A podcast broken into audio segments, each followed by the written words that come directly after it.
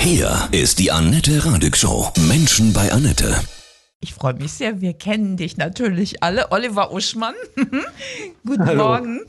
Ja, Guten freitags immer unsere Fußballkolumne. Uschmann pfeift an.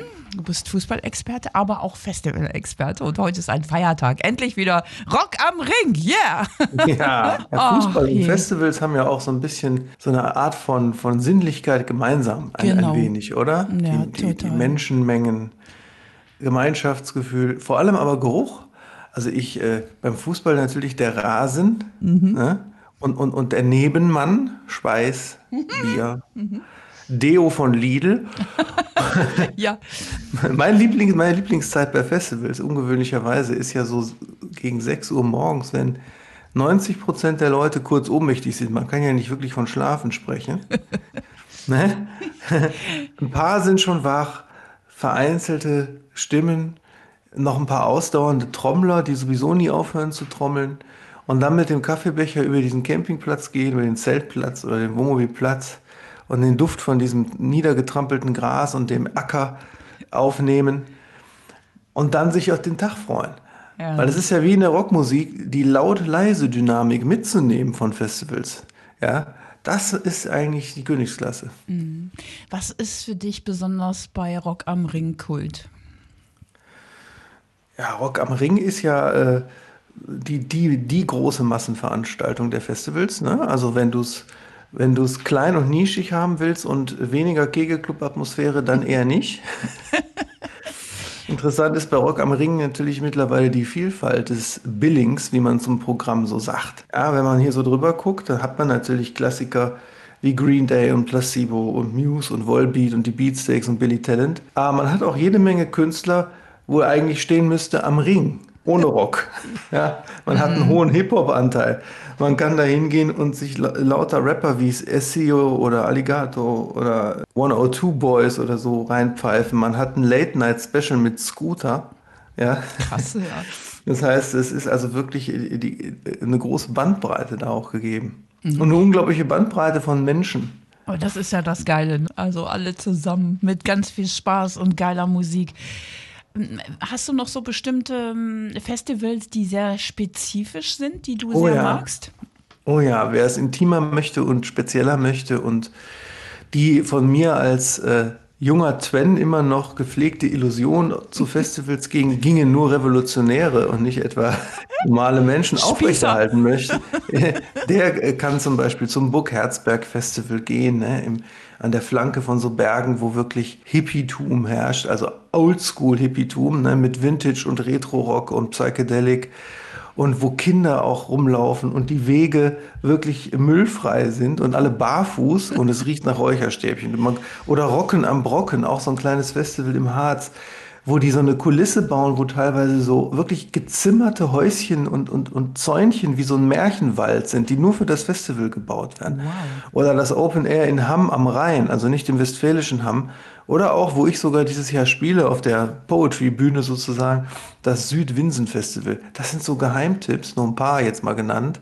Da gehen nur ein paar tausend Leute hin. Und Burg Herzberg zum Beispiel deckelt seine Besucherzahl auch auf 10.000, obwohl die mittlerweile viel mehr Tickets verkaufen könnten, weil sie familiär bleiben wollen. Toll. Das ist dann wie der SC Freiburg beim Fußball.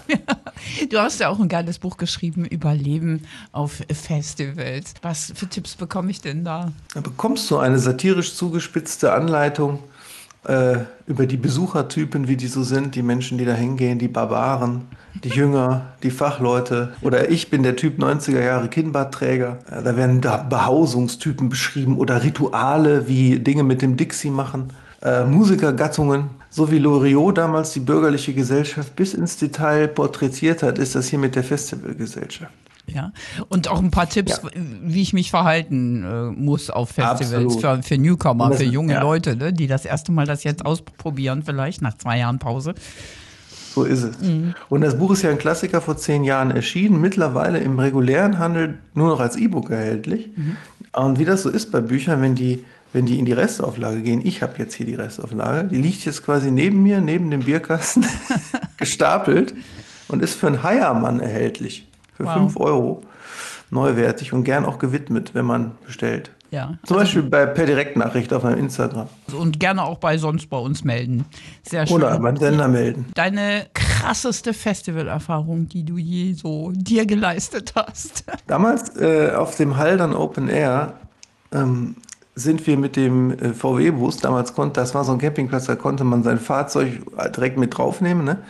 Dann sind wir da mit dem VW-Bus über den Acker gerast, immer im Kreis, auf dem Dach eine Matratze festgeschnallt, wir auf der Matratze quasi äh, VW-Bus-Surfen gemacht.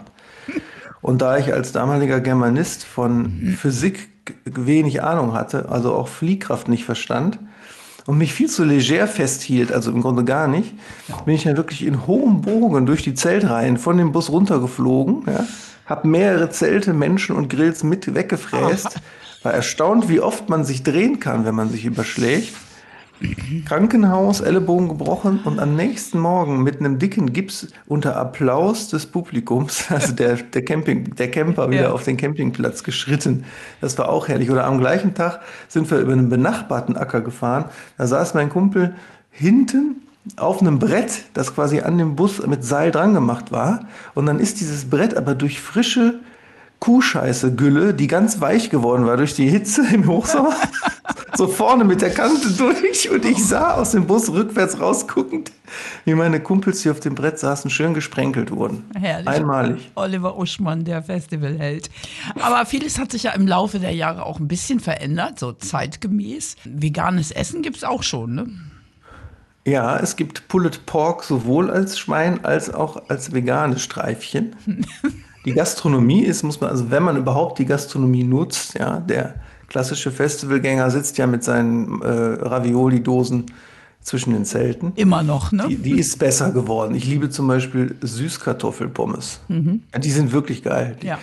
ähm, man, man, man hat den Plan, wen man wann guckt, hat man früher hat man das auf Papier aufgeschrieben und so mit sich rumgetragen und da wurde das von dem Hosenschweiß so weich. Hosenschweiß ist auch ein witziges Wort, wenn man die, an die toten Hosen denkt. Ja. Nee, das sind jetzt mittlerweile Apps, ne? wo du dann einstellen kannst, wen du wann gucken möchtest und die erinnern dich. Das ist ja ganz Oder, praktisch. Hm. ja, oder, oder es gibt ja diese großartigen Bluetooth Ghetto Blaster, wo natürlich kein physisches Medium mehr reingelegt wird, sondern die Leute dann einfach zum Beispiel ihre vorher gemachte Playlist mit den Künstlern des Festivals einfach auf diese Box streamen. Würdest du sagen, wenn man ein Festival, zum Beispiel jetzt am Wochenende Rock am Ring, überlebt hat, dass man wie neu geboren ist, dass es wie so eine Wellnesskur wirkt?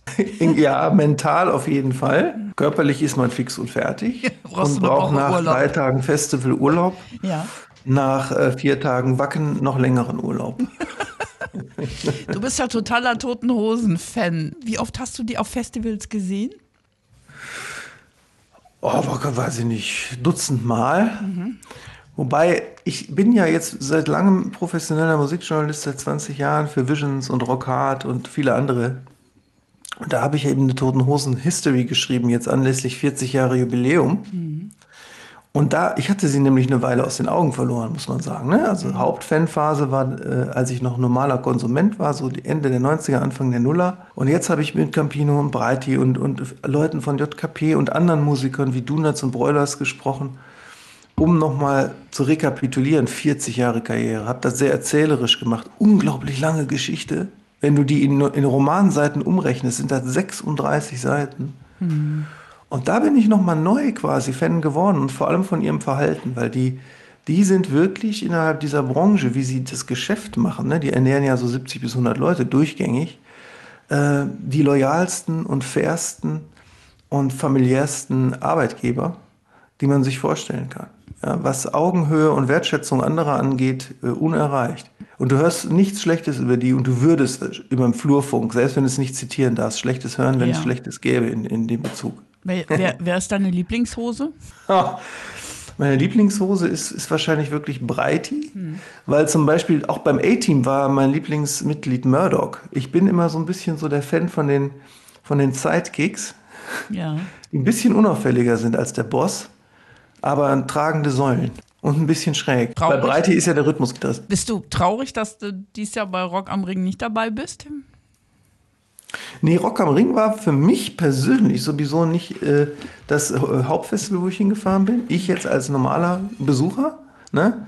sondern, haben wir noch gar nicht erwähnt, Hurricane. Das ist ja auch so eine große, tolle Großveranstaltung äh, da im, bist du bei euch in der Nähe, ne? Genau. Hurricane oder ähm, eben viele dieser kleineren. Oder auch, was es glaube ich nicht mehr gibt, ich hoffe, es wird wiedergeboren, A Summer's Tale in der Lüneburger Heide. Das ist auch ein Träumchen gewesen. Wenn das Wetter stimmt. Aber Wetter wird auch überbewertet. Wer eine Memme ist, also der, also der hat da sowieso nichts verloren, ne? Ja, eben. Also auch ein unvergessliches Erlebnis bei der Rheinkultur. Die gibt es ja da auch nicht mehr. Ein riesiges Umsonst- und Draußen-Festival an, in Bonn, in den Rheinauen. Da habe hab ich mal die, die, die Fusion Jazz äh, Hip-Hop Band B gesehen und es fing also ein Regen an, den kannst du dir nicht vorstellen, der war tropisch. Und wir sind alle geblieben, ne? niemand ist gegangen und dann Crowdsurfing in, in Fußball Ball großen Regentropfen bis auf die Haut durchnässt von den Menschen getragen, einmalig. Super. Überleben beim Festival. Wer Bock auf dein Buch hat, handsigniert, gibt es natürlich noch bei dir. Bitte melden. Ich wünsche Genau. dir ganz, ganz viel Spaß und vielen Dank für diese wahnsinnig tollen Beschreibungen, Festival-Situationen. Dankeschön. Gerne.